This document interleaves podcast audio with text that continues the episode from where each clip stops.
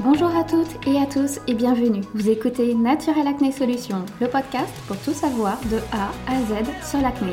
Je suis Kelly, sa fondatrice et naturopathe. J'ai souffert de l'acné pendant plus de 10 ans et aujourd'hui il me tient à cœur de partager les connaissances et de communiquer sur un sujet qui me passionne. Trouver la cause de son acné, c'est trouver les solutions adaptées pour soi pour ne la subir.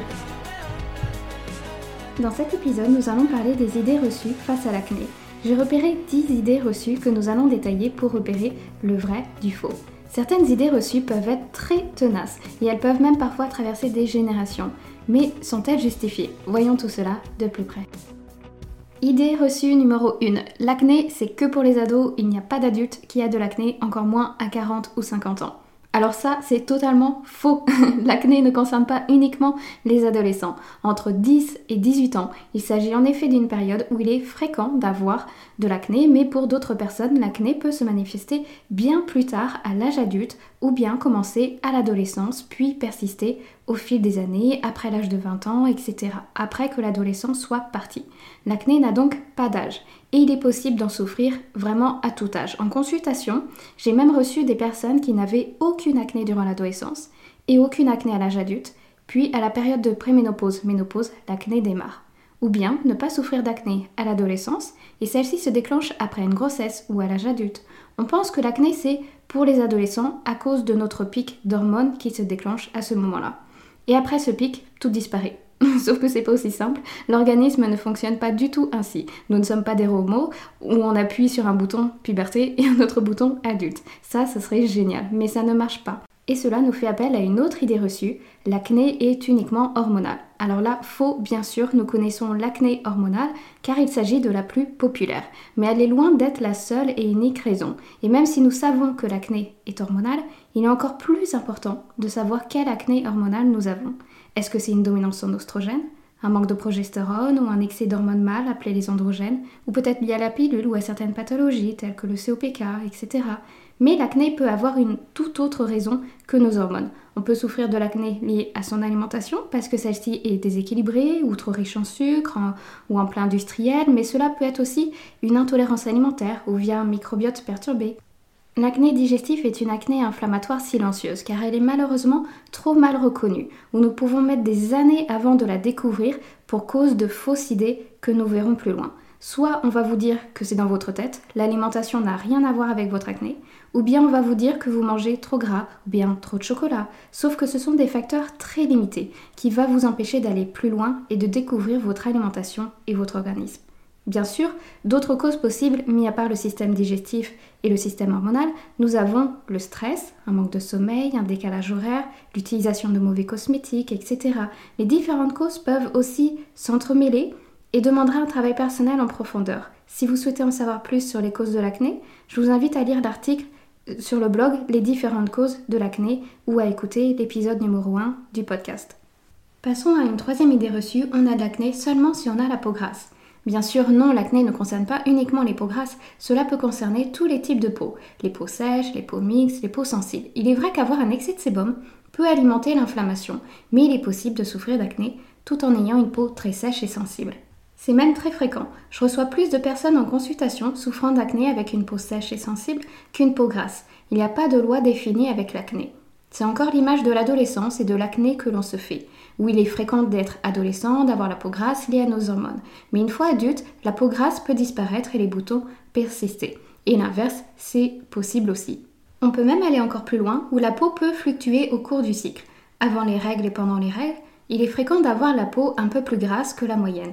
Le sébum est légèrement augmenté. Si vous avez la peau sèche ou mixte, il est possible que vous ne vous rendiez pas compte de ce changement au cours du cycle. En revanche, pour les personnes qui souffrent d'une peau grasse, verront leur peau briller davantage durant cette période-là, et notamment avec des pores un peu plus dilatés, puis à l'arrivée des règles, progressivement la peau redevient normale et beaucoup moins luisante. Dans ces cas-là, il est possible d'adapter ces cosmétiques selon le cycle.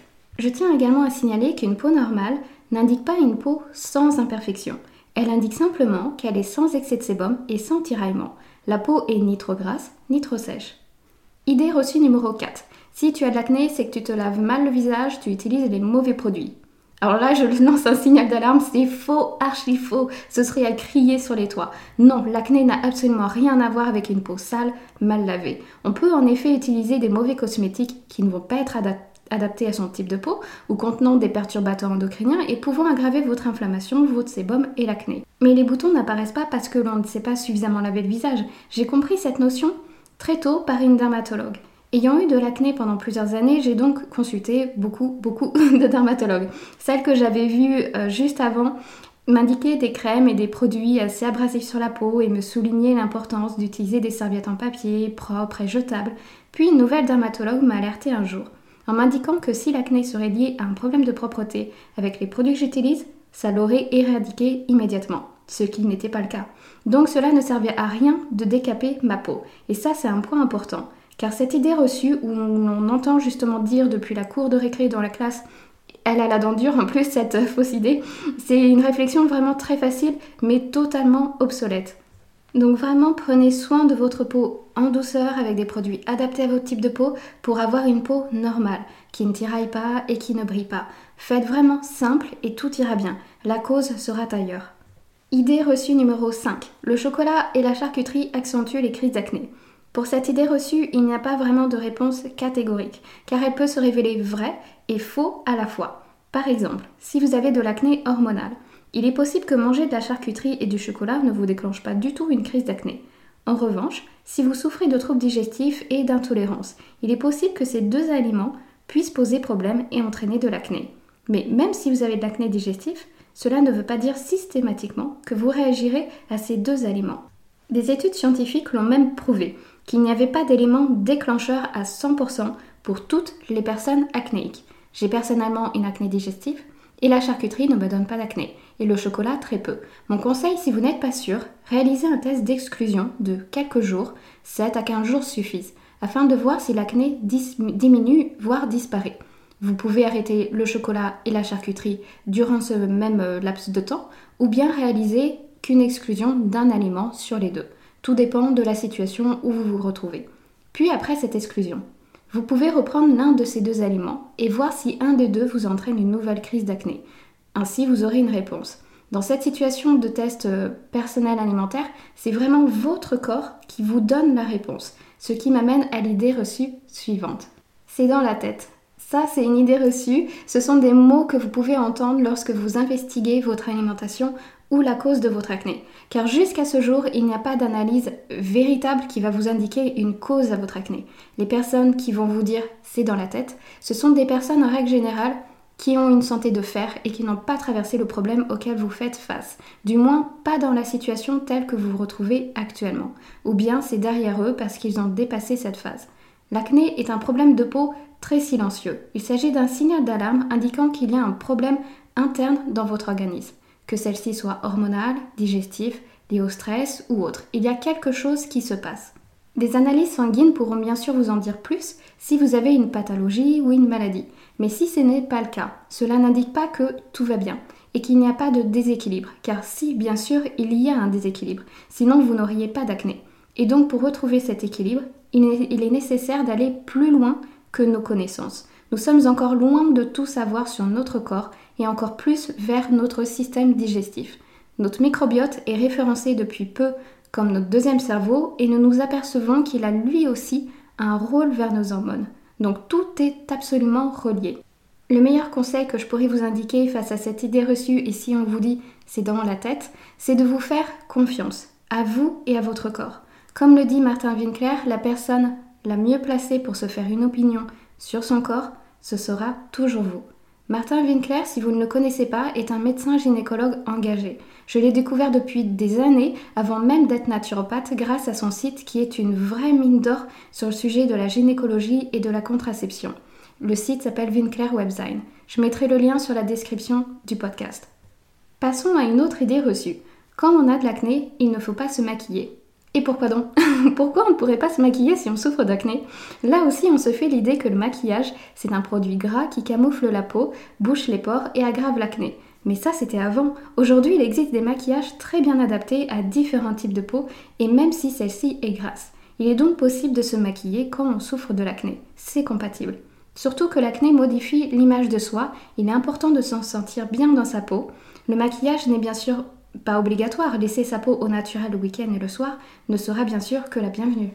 Mais il est important de se maquiller pour soi, si on le souhaite. On ne devrait pas se maquiller par la peur des regards des autres, car on pourrait ne plus se décider de se maquiller pour soi, mais pour les autres. Et cela va bousculer les envies et nos propres décisions. Quand je souffrais de l'acné et que je ne la supportais pas, il m'arrivait de me maquiller juste pour aller vraiment sortir à deux minutes de chez moi, chercher un colis et puis revenir. Par peur de croiser une personne que je connais ou même par peur de ce que d'autres personnes pourraient penser, alors même si c'est des inconnus. Alors qu'avec le recul, je me dis que cela ne valait vraiment pas du tout le coup. Ces personnes, je ne les connais pas. Et surtout, je me rends compte qu'il ne faut pas avoir honte de sa peau. Si les personnes nous jugent par notre peau, par notre acné, ce sont des personnes qui ne méritent pas de leur parler. Ce ne sont pas des personnes intéressantes pour nous le pire, c'est que j'avais honte de ma peau, alors que lorsque je voyais une autre personne avoir de l'acné, je n'avais pas honte de sa peau. c'est à peine si je voyais ses boutons, et sachez que c'est le cas pour beaucoup de personnes. Votre acné n'est pas toujours visible par les autres, car votre personnalité prend le dessus. On va voir vos yeux qui brillent, vos lèvres qui sourient, votre énergie qui dégage de vous. L'acné ne sera vraiment que secondaire.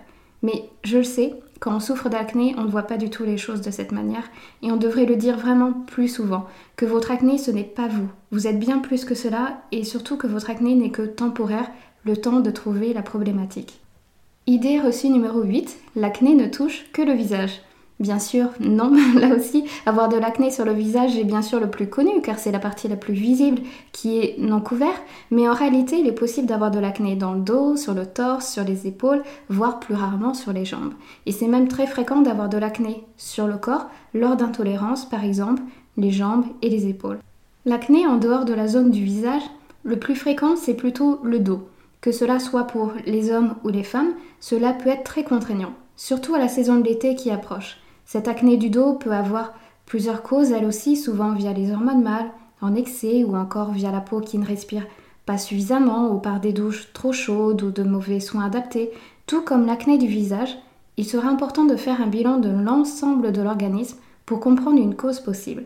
L'acné du dos n'est donc pas à négliger et peut beaucoup faire souffrir, tout autant que l'acné du visage. Et lorsque l'on a de l'acné au dos, on a tendance à faire une bêtise qui est liée à l'idée reçue numéro 6.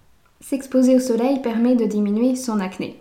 Alors, l'exposition au soleil n'est malheureusement pas conseillée lorsque l'on souffre d'acné, car si l'on a des cicatrices encore présentes ou de l'acné, il aura un risque d'avoir des taches pigmentaires permanentes sur le visage, y compris dans le dos, et ce sera vraiment très difficile à les faire disparaître. Et si cela fonctionne, c'est-à-dire moins d'acné par une exposition au soleil, cela ne sera que temporaire, car la peau s'épaissit durant le bronzage, c'est un effet protecteur cutané, mais par la suite, la peau va à nouveau revenir à son aspect sans bronzage et l'acné refera surface de plus belle, voire pire. On repousse seulement à plus tard la problématique avec la crainte de ne pas savoir quand elle refera surface. Dernière idée reçue. L'acné, c'est un problème de société moderne. Oui et non. oui, dans le sens où l'alimentation et l'hygiène de vie a beaucoup changé depuis les dernières générations, c'est indéniable. Nous consommons plus d'aliments sucrés, de plats industriels et d'aliments très différents dans une même journée qu'à l'époque de nos grands-parents où l'alimentation était vraiment très simple, fait maison et très répétitif. On s'aperçoit que la puberté est de plus en plus précoce en plus euh, dans les nouvelles générations.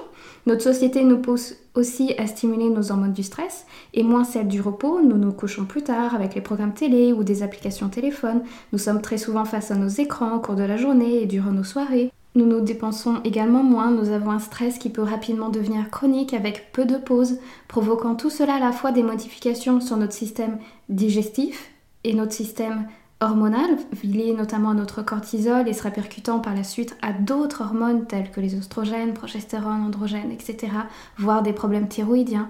En revanche, voilà, c'est pas aussi simple, ce, sera, ce serait très réductible au fait de dire que c'est de la faute à notre société moderne. Elle a bien sûr son rôle sur l'acné, c'est certain, mais lui revendiquer la cause, ça c'est autre chose. Il ne faut pas oublier que l'acné est naturel. C'est un phénomène inflammatoire naturel que l'on peut avoir pour de multiples raisons. L'acné est présente depuis des siècles auprès des hommes et des femmes. Elle a été citée dans divers livres à travers les générations. La souffrance a été également euh, citée. Ce n'est pas que l'image de nos magazines actuels, euh, photoshopés, etc. Cela va encore beaucoup plus loin dans notre estime de soi et l'image envers les autres que l'on peut ressentir à ce moment-là.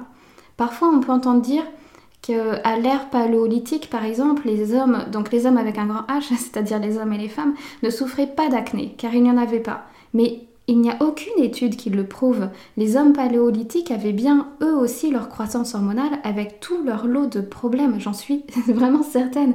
Bref, il faut ainsi prendre du recul face à tout cela. Ce sont des idées reçues et peu importe si c'est vrai ou non la société moderne a, son rôle, mais ça, il ne faut pas s'arrêter là. L'important, c'est de savoir si vous, comment vous vous sentez face à cela, et comment vous pouvez aller au-delà, sans ces préjugés pour aller mieux dans votre peau et encore mieux dans votre corps. J'espère sincèrement que cet épisode vous aura plu. Si c'est le cas, n'hésitez pas à laisser une note ou à vous abonner. Cela permettra de mieux faire connaître le podcast, mais aussi les causes et les solutions de l'acné à d'autres personnes susceptibles d'en souffrir. Si vous avez besoin, n'hésitez pas à me contacter sur le compte Instagram Naturopath Kelly. Ce sera avec plaisir de vous répondre et je vous dis à très bientôt pour un nouvel épisode.